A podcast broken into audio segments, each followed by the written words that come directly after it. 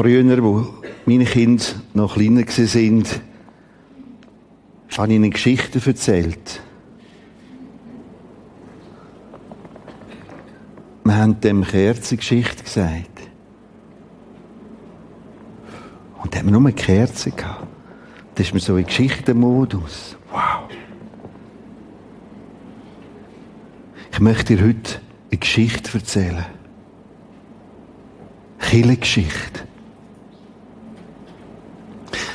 Der Peter Brütsch hat drei Sonntag so die ersten Jahre erklärt, uns mitgenommen mit einer unerhörten Leidenschaft. Peter, einfach großartig hat es gemacht.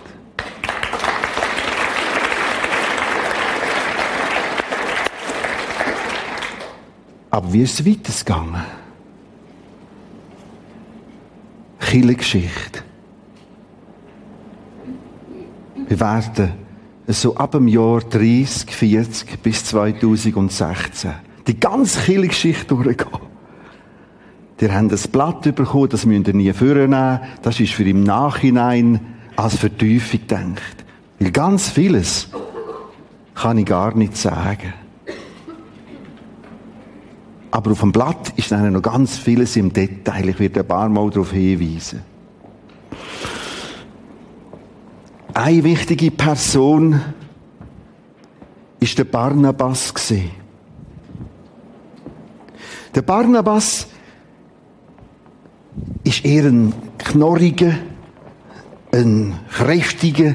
Das ist unglaublich. Das sind Tausende von Kilometern und er zu Fuß gelaufen ist. Und gleich heißt er Sohn, wenn man seinen Namen übersetzt, Sohn des Trostes.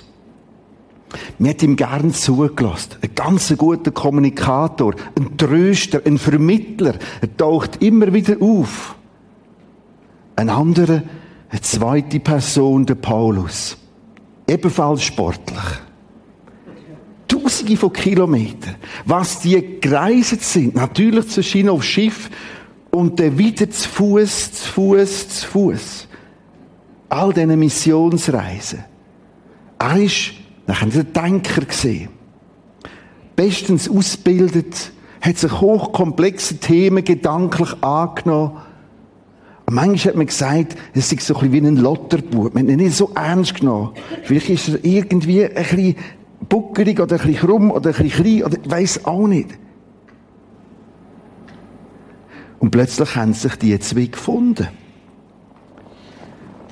Und als Barnabas den Paulus fand, brachte er ihn nach Antiochia. Apostelgeschichte 11, 26. Die zwei haben sich gefunden und sind zusammen auf Antiochia, im heutigen Syrien, Norden von Syrien. Dann geht der Text weiter. Und sie blieben ein ganzes Jahr bei der Gemeinde, bei der Chille und lehrten viele.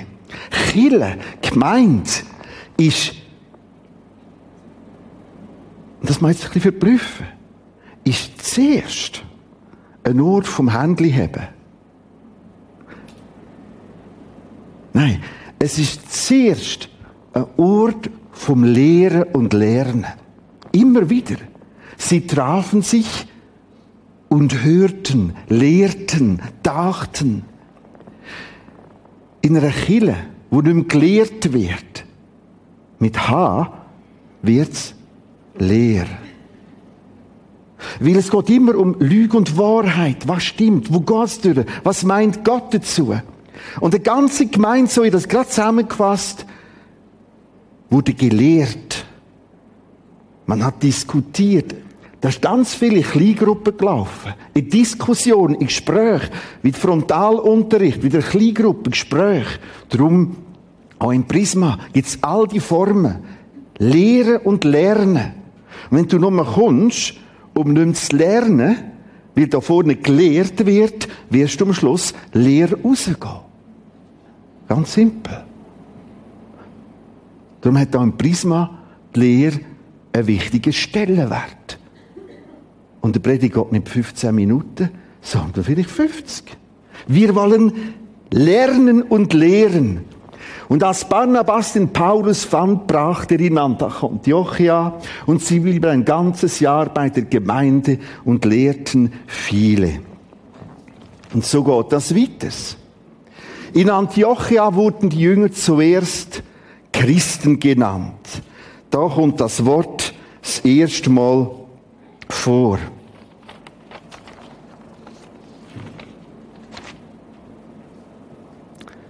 Was heißt Christen?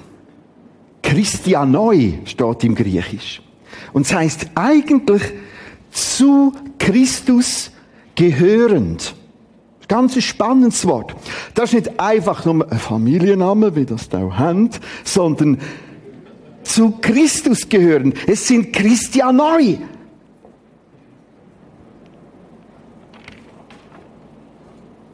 Da kommt der Name her.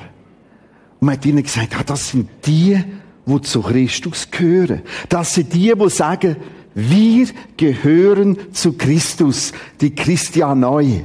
Nicht nur, wir glauben an oder wir wissen etwas über oder wir sind christlich, sondern wir sind Christianoi.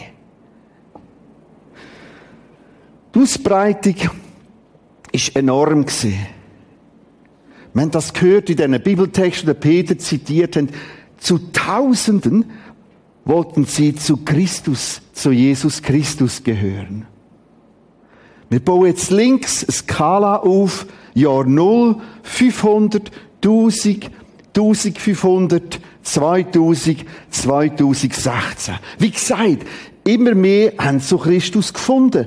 Rechts im Bild fangen wir so eine Linie, eine Linienchart an und entwickeln die Kirchengeschichte. Von null wird es immer breiter zu Tausenden. Ein Bild, das etwas von dem vermittelt aus alten Zeiten. Überall hat man geredet über Christus. Man hat gemerkt, es hat einen alten Bund gegeben und jetzt einen neuen Bund. Einen alten Weg und einen neuen Weg. Der alte Weg ist nicht nichts, sondern der hat ein bisschen vorwärts geführt. Und jetzt kommt der nächste Abschnitt.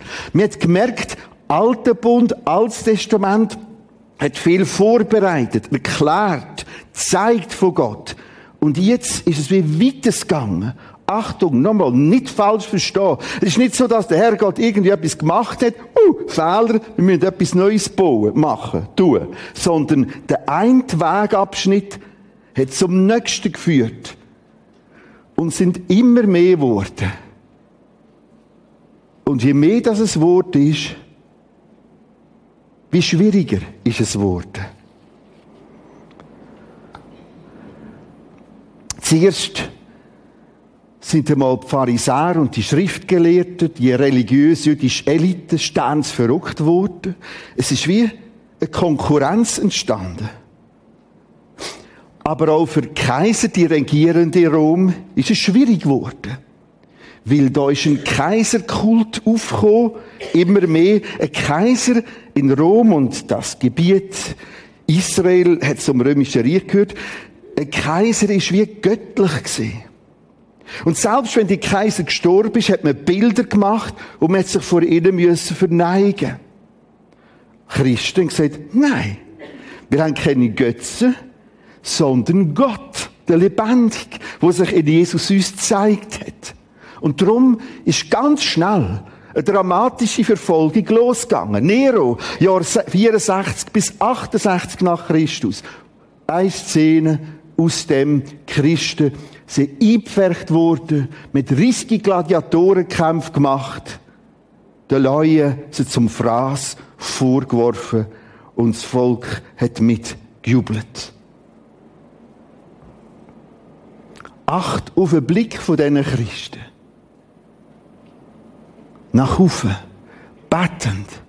Um sie herum haben sie andere Christen gehabt. In Bach oder Wachs eindünkelt, zu Fackeln ummontiert, aufgehängt, angezündet.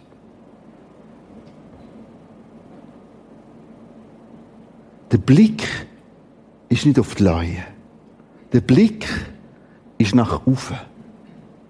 Und je mehr, dass die Verfolgung zugenommen hat, je schneller haben sich die Christen ausbreitet. Weil das hat dermaßen berührt, was die Leute in der Arena gesehen haben, dass sie gemerkt haben, wir wollen doch nicht tote Bilder arbeiten, Götzen arbeiten. Wer ist der lebendige Gott? Zugleich sind viele Christen geflüchtet und durch das ist im ganzen östlichen Raum überall neue Gemeinden entstanden. Damaskus, vor ein paar Monaten. 90 Prozent der Christen sind geflüchtet aus dem Land, aus dieser Stadt. Ich lese einen Bericht von jemandem, den ich gut kenne. Er schreibt, Kirchen sind randvoll. Alles mit Muslimen, die zu Jesus Christus umkehren. Die Not ist manchmal nicht nur schlecht. So tragisch, dass es tönt. Nochmal, nimm das mit. Der Mann, der steht, und der Leu und Tiger.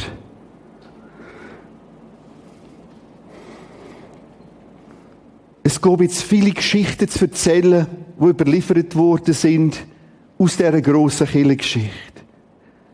Kurz eine. Eine von diesen Kaiser flucht, schimpft, spottet gegen Christen. Was macht euch Zimmermannssohn, der Jesus von Nazareth? Was macht er? Schau mal an, was macht er? Der Christ sagt ihm, Exzellenz, ihr zimmert gerade ihren Sarg. Glied drauf ab in einer Schlacht, wie der Seppkaiser, tödlich oder zuerst mal einfach lebensgefährlich verwundet. Und auf dem Sterbebett schreit er, ruft er, Nazarener, du hast gesiegt. Die Geschichte ist so symptomatisch. Wie sich das ausbreitet, das Feuer für Jesus Christus, trotz dem Schweren. Wir müssen zurück zu unserer Grafik. Mache ich jetzt eine riesige Bogen. Und wir müssen ein bisschen bei dem bleiben stehen. Nur dann verstand ich die heutige Kirchenlandschaft. Es ist die sogenannte konstantinische, Wende. Um 300 nach Christus kommt der Kaiser Konstantin in Rom an die Macht. Und das Christentum wird zur Staatsreligion. Aus dem Christentum wird die sogenannte Reichskirche, die Kirche des römischen Reiches. Wie ist das möglich geworden? Schau, die Christen haben sich dermaßen ausbreitet und sind dermaßen beliebt gesehen. Die sind richtig gesucht gesehen. In Ämter, wo es um Wahrheit gegangen ist. In Ämter, wo es nicht hat dürfen Korruption hergehen. Sie sind beliebt gesehen ihrem Umgang miteinander. Ihre Gemeinschaft hat beeindruckt. Ihre Glaube, ihre Stabilität, ihres ganze Einfluss in einer positiven Art auf die Gesellschaft, dass das der Kaiser Konstantin höchst beeindruckt hat. Kurz vor ihm ist noch der Diokletian, Domitian, andere Kaiser gewesen, haben nochmal ganz massiv Verfolgung gesteigert und plötzlich kommt der Konstantin. Konstantin steht vor einer schwierigen Herausforderung. Er hat einen Rival im römischen Reich, seinen eigenen Brüder. Und jetzt fängt er an zu beten. Und so wird es immer wieder in den Kirchengeschichtsbüchern überliefert.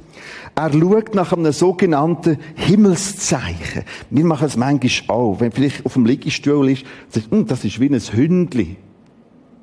Das ist eigentlich wie eine Säule. Und das sieht aus wie und er hat plötzlich ein Kreuz gesehen in der Woche. Und als Schriftzug ein Tutonika. Durch dieses Siege. Das heißt, durch das Kreuz soll ich siegen. Das heißt, durch das Kreuz könnte ich die schwierige Herausforderung meistern. Er lädt an den Helm und an den Schilder Kreuz montieren. Und gewinnt tatsächlich den Kampf. Wie auch immer man das wertet. Das hat ihn tief berührt. Auf dem Sterbensbett hat er sich sogar taufen als Christ. Und so kommt es 313 zum sogenannten Mailänder Edikt.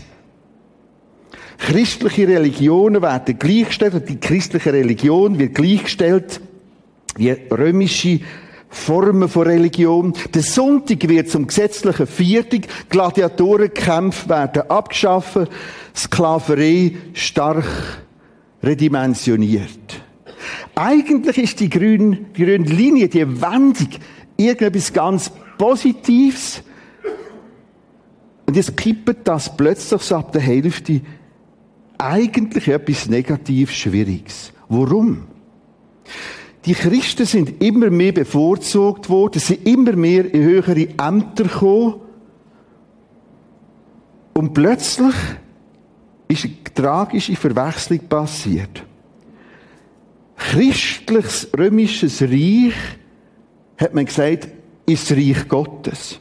Also Staat und Kirche sind plötzlich komplett ineinander hineingegangen. So wie der Islam ein islamischer Staat. Es ist plötzlich zu einer kompletten Zwangschristianisierung gekommen. 380, der Theodosius, ist so weit gegangen, er hat andere nichtchristliche Riten verboten. Man hat sogar die anfangen verfolgen, die nicht Christen sind.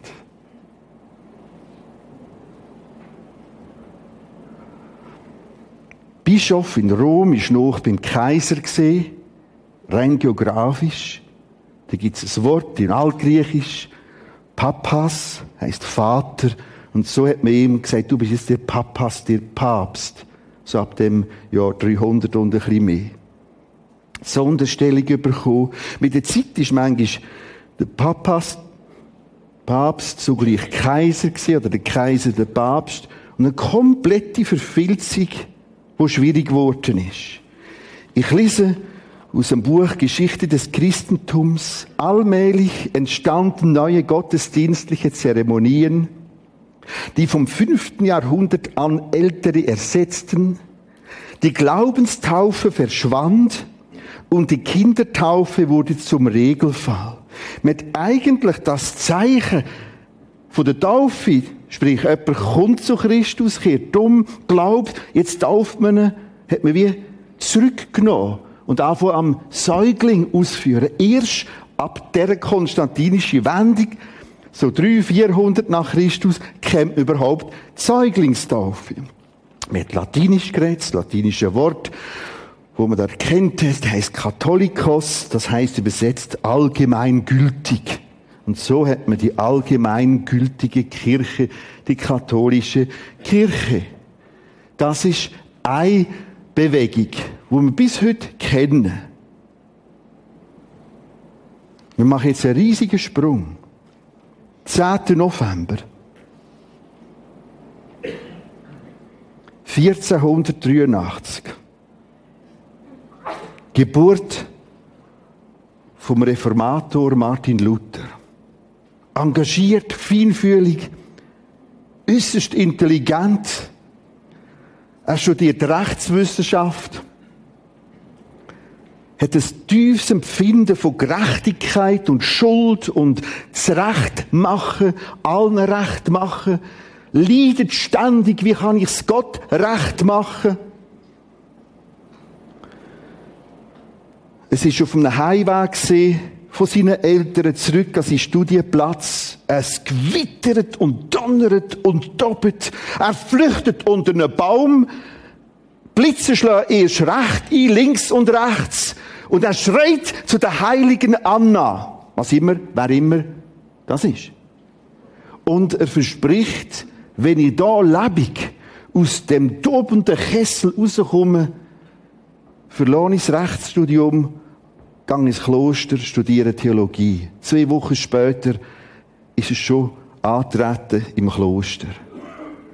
Er forscht lehrt, lernt Altgriechisch, Althebräisch, das interessiert ihn alles. Hat ein großes Problem. Wie kann ich, Elendswürmli, vor dem Gott gerecht werden? Das ist ins Recht kommen. Richtig dastehen. Das beschäftigt ihn, das treibt ihn um Tag und Nacht. Ich fasse vieles, vieles zusammen, muss mir unheimlich mögen, dass ich nicht mehr schwätze. Es kommt zu einer Reformation, zu einem Ausbruch an dieser Frage, wie finde ich einen gerechten Gott? Evangelisch reformierte Bewegung Reform, Reformieren, Evangelium zum Evangelium oder protestantisch. Es ist eine Protestbewegung gesehen. Der Vers ist der Auslöser gewesen. Er hat den Römerbrief angefangen studieren. Römer 1, 17. Da steht. Denn im Evangelium zeigt uns Gott seine Gerechtigkeit. Ja, aber das schaffe ich nie! Er hat aber weiters gelesen. Eine Gerechtigkeit, zu der man durch den Glauben Zugang hat. Sie kommt, sie kommt dem zugute, der ihm, Jesus, vertraut. Hä? Das heißt, Die Gerechtigkeit muss ich nicht erbringen, erleisten, erzwingen. Er ist auf Rom gegangen. Er ist auf den Knie die heilige Treppe auf und ab gekrochen. Um zu leisten, um alles vollbringen. Er gehört vom Ablasshandel, wo dann ganz trumpf war. Ablasshandel hat damals geheißen, du zahlst einen gewissen Betrag und es wird zeitlich Ablass dir gewährt, abgelassen, und du kommst früher oder weniger ins Fegefeuer. Und jetzt kommt da plötzlich etwas anderes. Jetzt, wo er so wie sieht, dass er die Bibel selber in Altgriechischen können durcheinander nehmen, auseinandernehmen, denn im Evangelium zeigt uns Gott seine Gerechtigkeit, eine Gerechtigkeit, zu der man durch den Glauben Zugang hat. Sie kommt dem zugute. Und das ist die gewaltige, größte Erweckung, wo die Menschheit je kennt hat, geistliche Erweckung. Mir wird die Gerechtigkeit geschenkt, angerechnet. Die Gerechtigkeit, die Jesus hat, gelebt hat als Sündlose, wird übertragen auf mich. Nächste Serie. Ab März, 13. März. Friede mit Gott und die Gerechtigkeit, das Wunder neu entdecken, das hat Gewaltiges ausgelöst. Viele turbulente Geschichten gegeben. Schlussendlich hat er geschützt in einer Burg während elf Wochen das ganze Neue Testament aus dem Altgriechisch in Deutsch übersetzt. Und Gott hat es geführt, dass genau dann die Buchdruckkunst entwickelt wurde. So ist die Bibel Ihr seid dann eigentlich das erste Buch gesehen, wo man überhaupt hat können drucken und, und, und. Das ist die zweite Schiene da drauf. Wir müssen wieder einen riesigen Sprung vorwärts machen. Da haben gesagt, also wenn schon reformieren, dann gerade ganz. Weil der Luther hat die Trennung Kirche-Staat nicht vollzogen und die Säuglingstaufe hat er nicht reformiert zu der Glaubenstaufe zurück. Und so ist es der erste Ausbruch gesehen, die sogenannten Täufer, es ist um die Tauffrage gegangen, oder die Radikalen, wie man gesagt hat. Man hat sie verfolgt, knebelt, in die Limmat gerührt, in Zürich, vor allem nachdem sie sich am 21. Januar 1525 plötzlich gegenseitig als erwachsene Leute haben angefangen taufen. Und das war ein Aufstand. Wenn man das liest, die hat man richtig gefangen oder an eine Stange gebunden und pff, Täufer, Täuferhöhle, Döstal. Sie sind geflüchtet. Viele in die USA. Amish, Amish People. Name Gott zurück auf Simon Ammann. Ich heiße eigenartigerweise noch Christen Ammann. Also, wenn wir bei dem den ersten noch René, also die Französisch kennt, René der Wiedergeborene. Also solche viel Heiligkeit. Die Eltern haben auch nicht gewusst, wie das noch kommt. Also zurück, wir haben in der Kirchengeschichte drin. Die Täufer oder Mennoniten, das ist ein grosser Teil innerhalb von dieser Bewegung gesehen, aufgrund von Menno, Simons, drum Mennoniten. Und jetzt haben ihr daheim, heute Nachmittag, alles schön beieinander, auf einem Blatt, Jahrzahlen und all die Details. Darum kann ich da schnell durchgehen. Baptisten, ein anderer Ausbruch aus der evangelisch reformierten Kirche. Baptizo ist griechisch, heißt taufen. Das sind eben was so Teufeler gesehen, aber im englischen Sprachraum. Und darum sind plötzlich die Baptisten entstanden. Baptistenbewegung. Wieder andere nennt man Darbisten aufgrund von Nelson. Darby, Jahrzahl und wo, kannst du alles nachlesen. Nächster Ausbruch. Dicker, breiter, weil das müsste man eigentlich über, über eine lange Zeit erklären. Pietisten, latinisch, pietas, Frömmigkeit, Frömmeler, Teufeler. Und der Glu schiessen die nächsten so den Vogel ab. Das sind die Methodeler. Methodisten. Sie haben so Methoden gehabt, wie man geistlich wachsen und Bibel liest. Die Geschichte ist gar nicht so langweilig. Die Methodisten. Und das miteinander ist nachher evangelisch-freikirchliche Bewegung. Warum gibt es verschiedene Freikirchen? Du kannst es plötzlich erklären, weil zu verschiedenen Zeiten, an verschiedenen Orten die Ausbrüche sind. Und das erste Mal kommst du in das Bild über. Wie die Landschaft aussieht. Evangelisch-freikirchliche Bewegung, evangelisch-reformierte Bewegung, katholische Bewegung.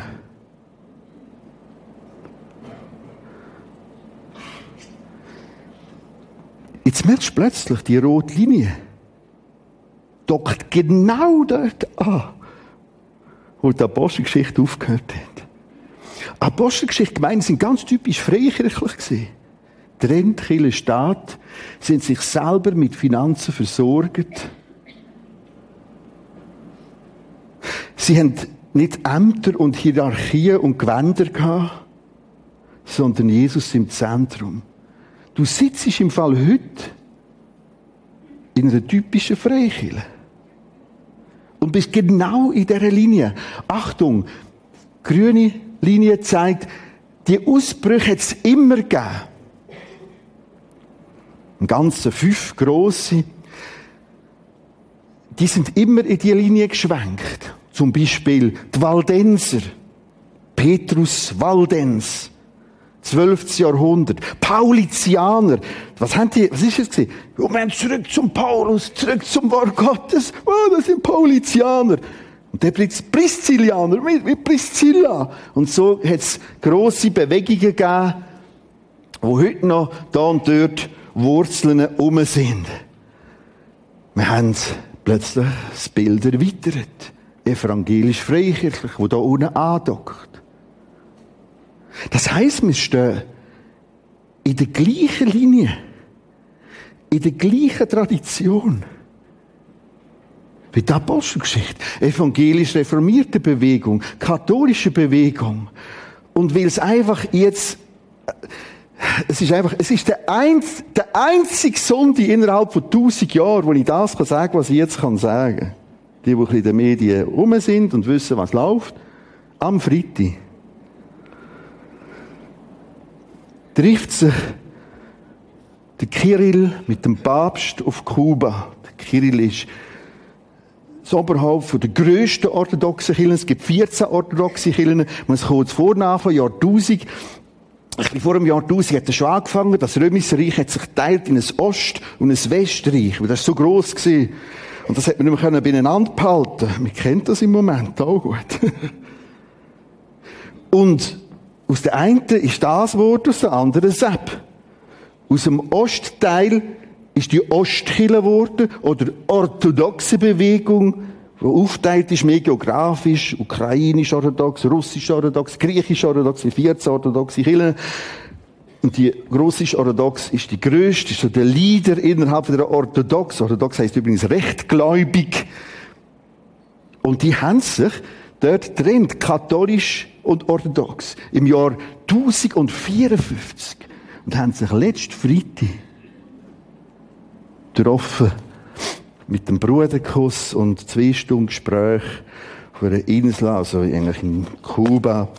Ist geschichtlich hochspannend. Das findest du zwar alles nicht interessant, aber ich finde es ganz, ganz interessant. Da könnte man noch vieles mehr dazu sagen. So, das ist die Landschaft.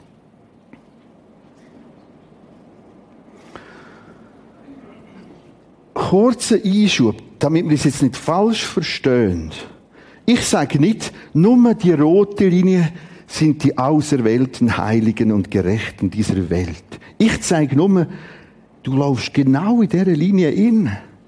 Du hast Christen in der evangelisch reformierten Bewegung, überzeugte, geistlich wiedergeborene Christen, das Gleiche in der katholischen Bewegung, das Gleiche in der orthodoxen Bewegung.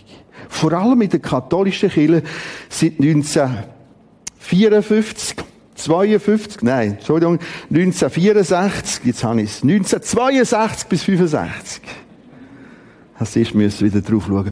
Im 1962 bis 1965 ist das Zweite Vatikanische Konzil gewesen, so auch eine Reformbewegung. Und dort hat man beschlossen, dass die Bibel nicht nur in Latin muss vorkommen, sondern auch in andere Sprachen übersetzt. Und das hat ganz viel ausgelöst. Und so hat der Katholik heute Deutsch sprechende oder Englisch oder wie immer die Leute in der Hand.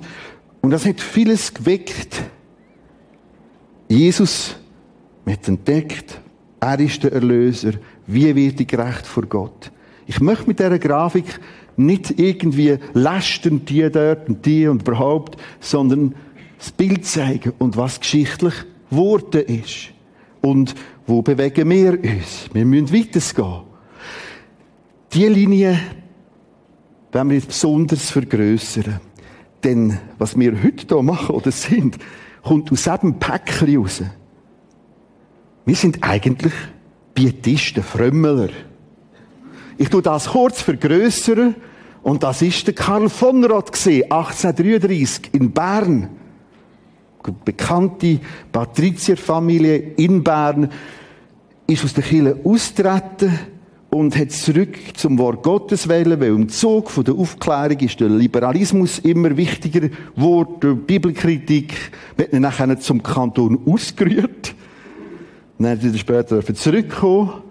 Und nachher, 1883, das ist da in Rappi Jona. Herrenberg, Altstadt. Wenn du dort rauflaufst, ist der erste Saal von dieser Gemeinde und dieser Kirche. Nachher hat man auf dem Grundstück 1893 das Häuschen gebaut. Das ist jetzt gerade etwa so da. Ein kleiner Saal und eine Wohnung. All die Details mit mir Erklärungen findest du nachher auf dem Blatt, wo alle mitnehmen können. Nachher, 1994, hat man den alten 1974 hat man den alten Teil gebaut, das sogenannte Glernischhaus. Büro, Büro und ohnehin Saal. Das jetzige Feuer war der Saal gewesen. und über unten Kinderräume. Nachher, 2003, hat man den neuen Saal angebaut. Wir sind jetzt im Jahr 2016. Es gibt die Chance, so Gott will, und wir bettend und denkend und mit Einsatz und Hingabe, dass wir vielleicht in diesem Jahr die neuen Räume Startschuss geben können. Wir stehen ganz kurz vor ganz grossen, wichtigen Entscheidungen. Vielleicht kommt die Zahl mal drauf.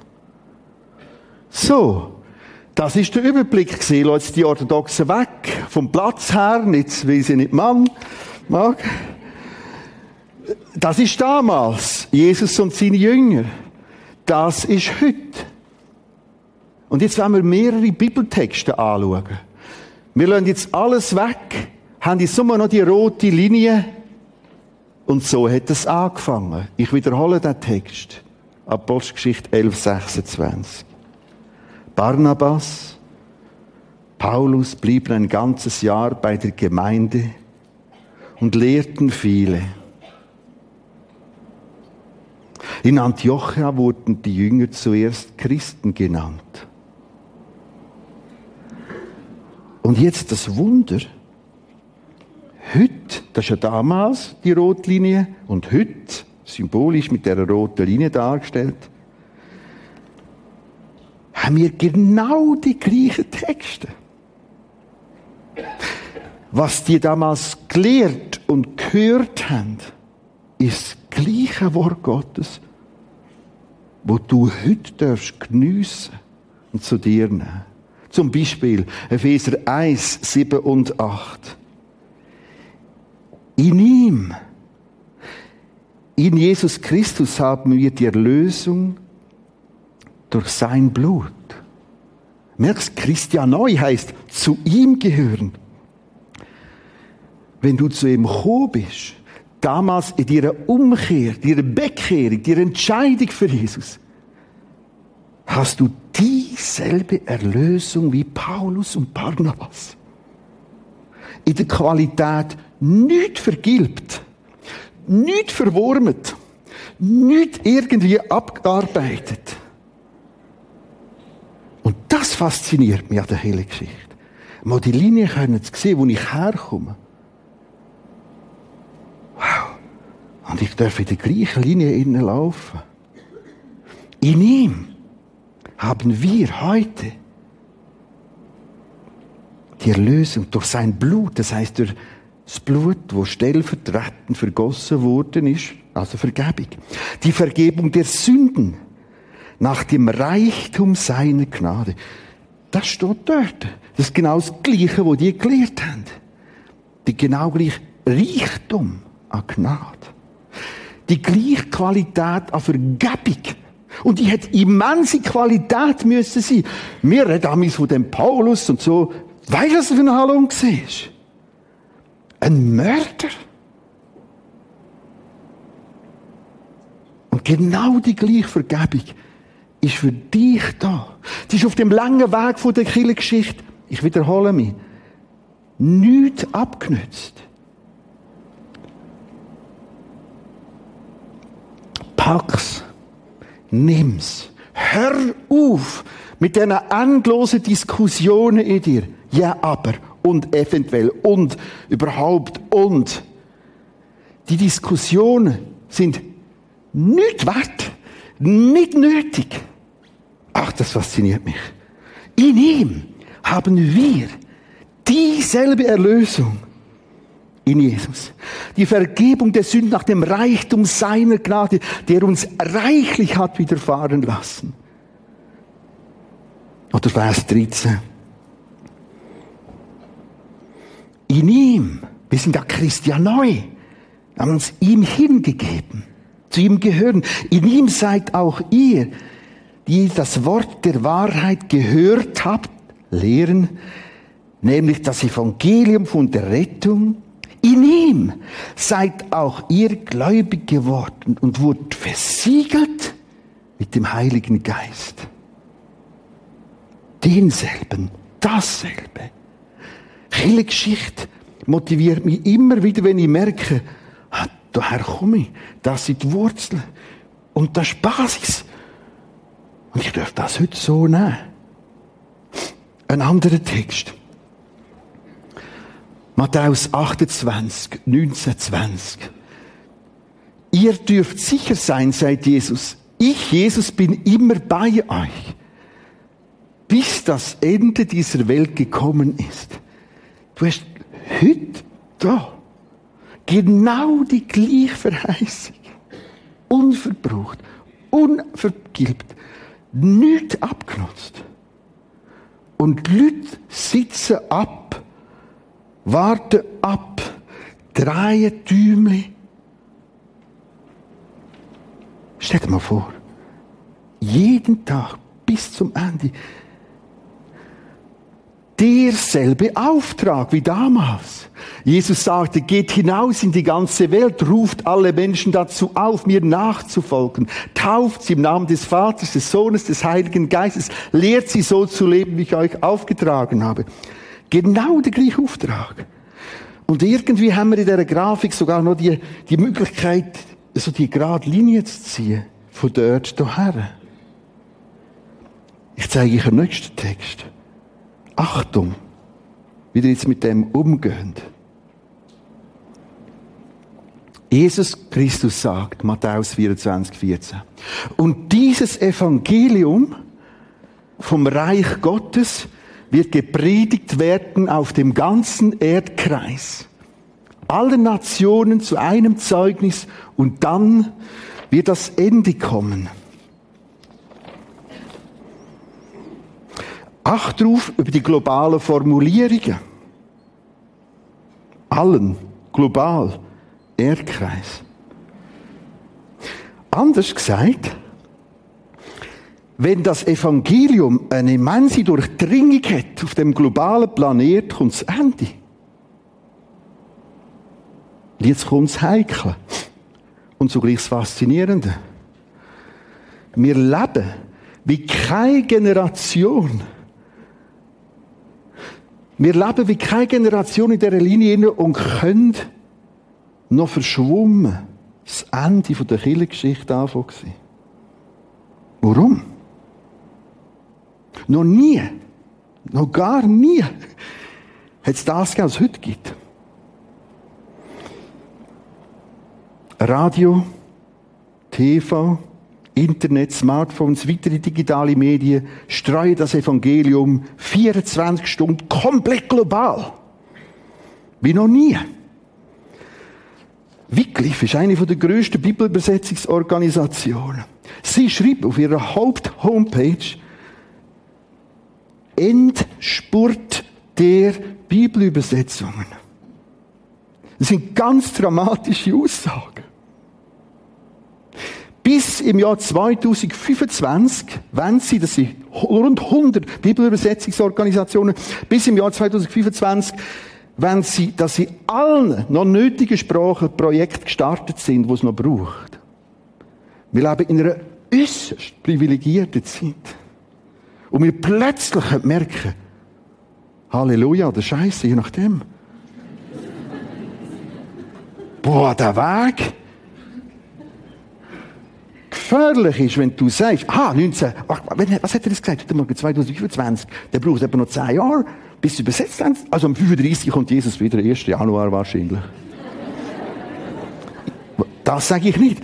Aber ich wette, dass man so Texte einfach über das Ende nüchtern, so gleich faszinierend, theologisch ausgewogen wieder auf den Tisch nehmen. Ich habe das jetzt ein paar Mal probiert, in den letzten Monaten. Das ist einfach absolut dramatisch, Leute. Und was mich kränkt, Christen hocken da an dem Strassenrand und drehen Däumchen.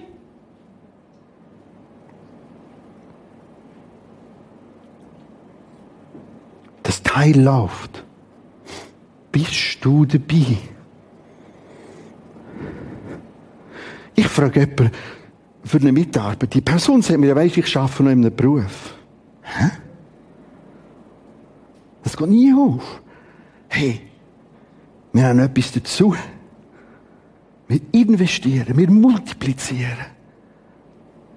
Wir sind ganz dabei. Weil die Zeit ist nicht nur so faszinierend von der Ausbreitung her, sondern auch von der Bedusselung her. Das ist so eine Menge und Masse, dass Schlafen heute schwieriger ist.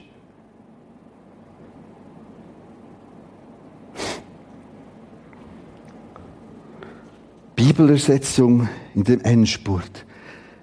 Wir lassen den Text nochmal. Jesus Christus sagt, und dieses Evangelium vom Reich Gottes wird gepredigt werden, komplett global, ganzen Erdkreis. Interessant schon mal die Formulierung, der Erdenrund. Alle Nationen zu einem Zeugnis, dann wird das Ende kommen. Und es ist übrigens auch in diesen Texten, apokalyptischen Texten beschrieben, dass zugleich die Verfolgung zunimmt. Und genau das haben wir auch wieder. Noch nie so viel verfolgte Christen. Und gerade darum geht es weiter. Und grosse Missionsblöcke haben heute eine riesige Dynamik. Der eine ist gesehen, China. China missioniert sich heute mit einer riesigen Kraftakt selber. Mit Hunderttausenden von Christen. Der Andreas Moore, wenn er als Tuka stehen hatte, ist gleich nachher auf China gegangen. Er lehrt dort an einer Bibelschule und bildet Chinesen auf, die in arabischen Raum gehen, zum Moslem. Aber die stehen Schlangen an dieser Schule. Der chinesische Raum. Dann den islamischen Raum. Und man lang gemeint, wie wollen wir denn da noch erreichen? Und was ist passiert? Indem er sich so radikalisiert hat, sagen die plötzlich, ui, wie ich es hier erlebt habe, im Feuer da hinten, ich nicht mehr Islam, nicht mehr Moslem. Nach Paris, Anschläge. Also auch das drüllt, läuft in hochtourigem Tempo. Die Kirchengeschichte wird eines zu Ende gehen.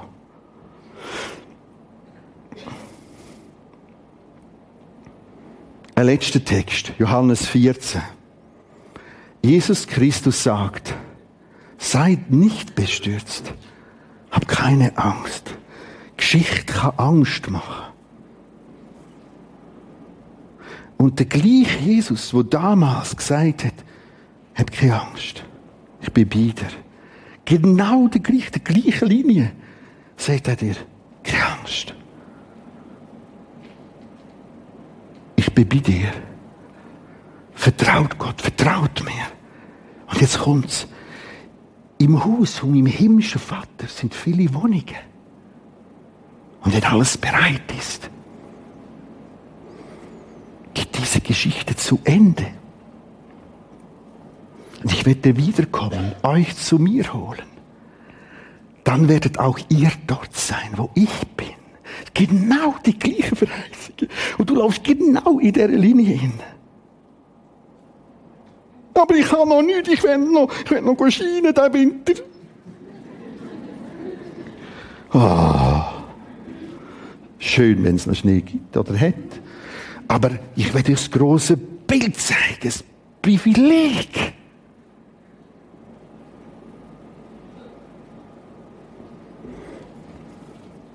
Was du glaubst, ist nicht komisch. Obwohl es komisch wirkt. Warum? Weil das Umfeld das komisch findet. Wenn du in einer Kille für Gott mit deinen Gaben dienst und dabei bist, kann das manchmal komisch sein. Warum ich mir wegen dem da auf? Für das. Das wirkt so, weil wir fast keine Sicht mehr haben über diese gewaltige Linie damals und heute.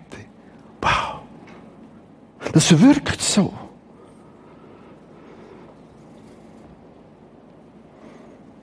Das ist der Überblick. Jetzt wollen wir eine Übung machen. Wir stehen auf, da und im Kino. Einfach jetzt aufstehen. Ja, ich weiß, das ist wieder so eine blöde Gruppenzwangübung. Also, der sitzt doch ab. Nein. Nein, ich will, will, ich will, dass du das Bild mitnimmst. Auf dem Papier, wo man kann mitnehmen kann und so. Hast alles dazu. Gibt's so, jetzt das Männchen. Das bist du. Und deine Vor, Vor, Vor, Vor, Vorfahren, das Näschen schaut nach vorne.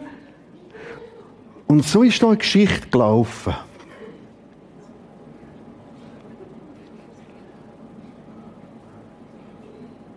Und jetzt sind wir da, wo wir jetzt sind. Wir kommen also Ausbruch aus dem evangelischen Kirche, Pietisten, und nach einer freie evangelische Gemeinde, wir sind heute noch freie evangelische Gemeinde, nennen sie einfach Kirche im Prisma, weil wir mit dem besser kommunizieren können. Aber du bist genau in dieser Linie. Wir machen die Übung nochmal. Und jetzt lauf du an deinem Platz die Kirchengeschichte ab. Gang jetzt mit all in das rein. Das ist die Geschichte, wo du herkommst. Das ist jetzt so. Das ist, es soll mal bewusst werden, was die Linie ist und wo ich herkomme. Und jetzt machst du das Gleiche, was das Männchen macht. Schau mal zurück. Was für ein Vorrecht. Du kannst genau an der gleichen Quelle, der gleichen Verheißung andocken. Und wir schauen wieder nach vorne. Und auf. Und wollen danken. Ich bete. Jesus, Sohn Gottes.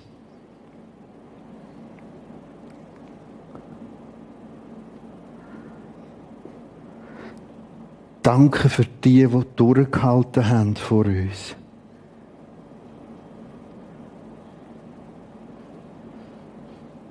Die die Leute gesehen haben, gehört haben.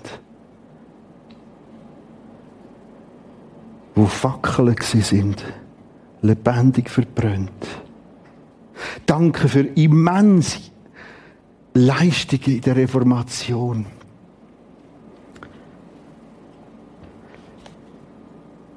Dank für die Leute, die auch die freikirchliche Bewegung angestoßen haben. Und Dank, dass ich ein Teil sein in dieser Bewegung. Dank für alle, die in der evangelischen Bewegung, der katholischen und orthodoxen Bewegung dich meinen, dich gesucht und gefunden haben. Und du siehst, wie die Geschichte am Horizont ein Ende signalisiert. Dank für das Vorrecht, dass du wiederkommst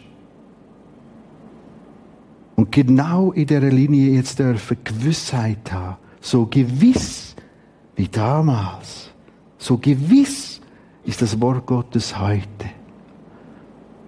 Schenk geistlichen Aufbruch. Hilf diesen Tausend und Abertausend im islamischen Raum zu dir finden. Im chinesischen Raum.